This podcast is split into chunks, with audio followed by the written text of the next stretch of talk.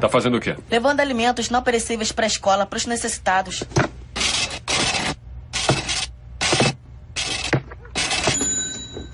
Dois dólares e 89 centavos em alimentos? O que você quer, alimentar os famintos ou ficar faminto? Oi, o meu nome é Isabelle e esse é o Assim Cremos, o podcast da IMW em Parque Amorim. Hoje nós vamos falar sobre generosidade.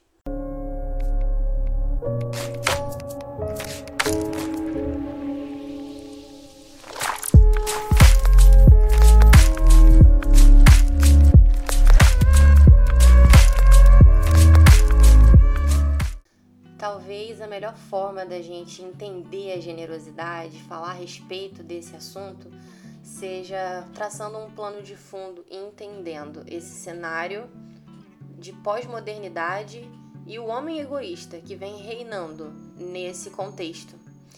E as redes sociais vêm fomentando e facilitando a propagação dessa cultura egoísta e até mesmo de um falso altruísmo, na verdade, na grande maioria das vezes. Nesse período então de pandemia que a gente tem vivido, isso se acentua ainda mais. Mas a verdade é que o início de tudo isso foi com a entrada do pecado no mundo. Aí não tem como a gente não ir para a Bíblia, logo no começo. Romanos capítulo 8 é, fala a respeito da entrada do pecado no mundo e de como o pecado deturpou toda a natureza criada por Deus. O mundo físico, o mundo espiritual e a natureza humana. Nossa relação com Deus foi comprometida, a natureza criada foi comprometida pelo pecado e nós mesmos, enquanto seres humanos, também fomos atingidos pelo pecado. Nos tornamos egoístas e o dinheiro tem muito a ver com isso. Na Bíblia, o dinheiro é comparado a um Deus, no Evangelho de Mateus, capítulo 6, versículo 24, quando Jesus diz que ninguém pode servir a dois senhores. Vocês não podem servir a Deus e ao dinheiro. Já o apóstolo Paulo, escrevendo sua segunda carta ao jovem Timóteo, declarou no capítulo 6, versículo 10 que o amor ao dinheiro é a raiz de todos os males. E isso tem se mostrado muito contemporâneo na nossa realidade, não apenas de hoje. Falando um pouquinho a respeito de alguns fatos históricos, a gente vê as duas grandes guerras que nós tivemos no mundo até hoje, que foram motivadas, que giraram em torno do poder e das riquezas. O sistema que hoje governa o mundo em que a gente vive é pautado no poder e nas riquezas, e devido a isso existe um nível catastrófico de corrupção instaurado na nossa política, dados os tantos escândalos que a gente tem acompanhado há tanto tempo.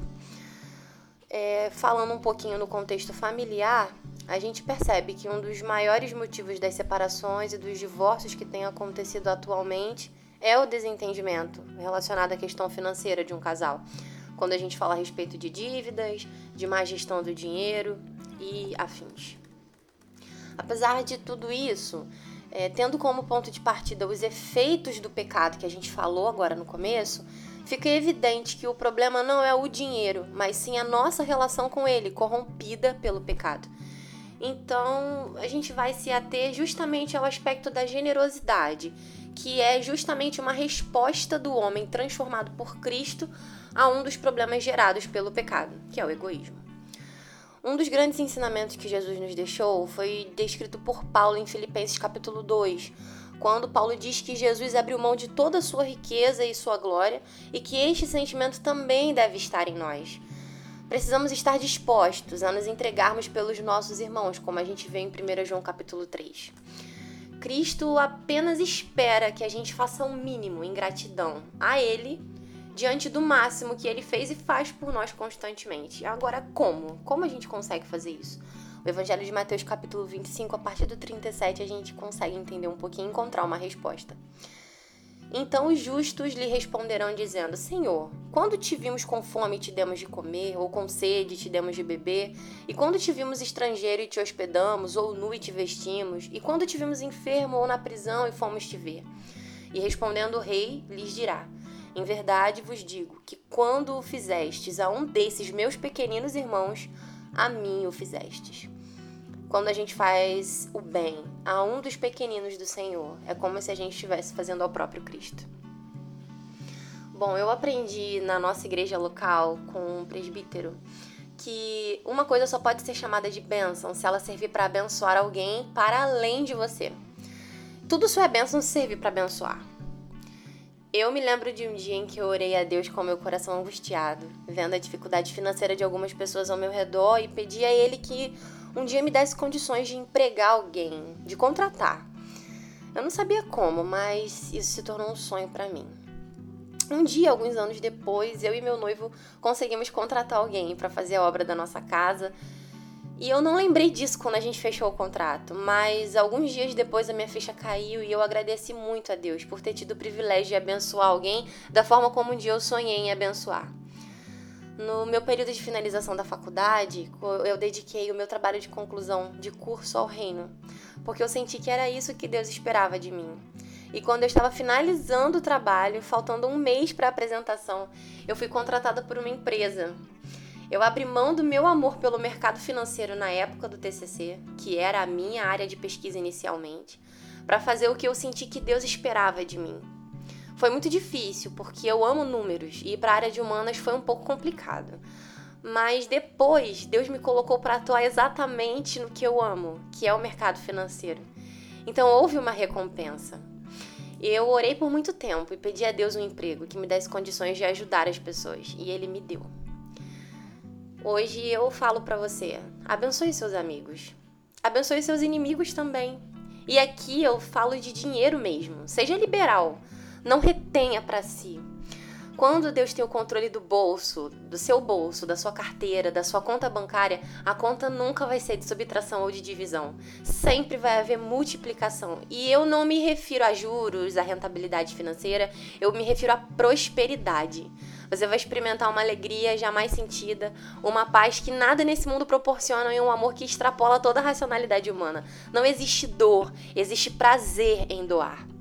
Você pode abençoar alguém, indicando os serviços de um empreendedor que você conhece, que trabalha prestando algum tipo de serviço, que seja um bom profissional da construção, que mande bem na cozinha, enfim.